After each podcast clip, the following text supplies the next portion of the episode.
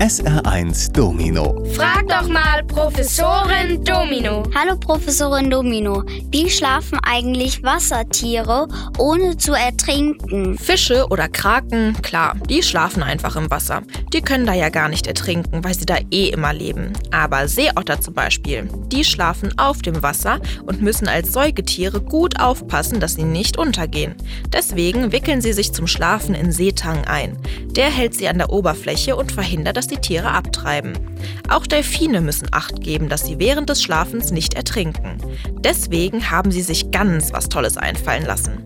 Sie schlafen immer nur mit einer Gehirnhälfte. Die andere bleibt wach und sorgt dafür, dass die Tiere regelmäßig zum Atmen auftauchen. SR1. Hallo Professorin Domino, ist eine Narkose eigentlich genau das gleiche wie Schlafen?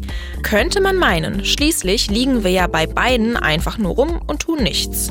Aber stimmt das denn wirklich? Nein, natürlich nicht. Denn beim Schlafen arbeitet unser Gehirn die ganze Zeit auf Hochtouren. Es verarbeitet Ereignisse des Tages, sortiert Erinnerungen und speichert diese ab. In einer Narkose aber, also der Zustand, den Ärzte herstellen, um uns operieren zu können, da wird das Gehirn quasi abgestellt. Da melden die Hautzellen zwar vielleicht noch ein Aua, aber diese Information wird vom Gehirn nicht verarbeitet. Deswegen empfinden wir in Narkose auch keine Schmerzen. SR1. Hallo Professorin Domino, warum läuft die Nase, wenn es kalt ist? Das, was da läuft, das nennt man Nasensekret. Und dieses Sekret fließt immer. Meistens wird davon aber nur so viel gebildet, dass es nach hinten in den Hals abfließen kann. Dieses Nasensekret hat ganz wichtige Aufgaben. Es hält die empfindlichen Schleimhäute in der Nase feucht und es transportiert Schadstoffe ab. Außerdem filtert es die Luft und es erwärmt sie, wenn es kalt wird. Jetzt kannst du dir ja vielleicht schon denken, was passiert, wenn es draußen sehr kalt wird.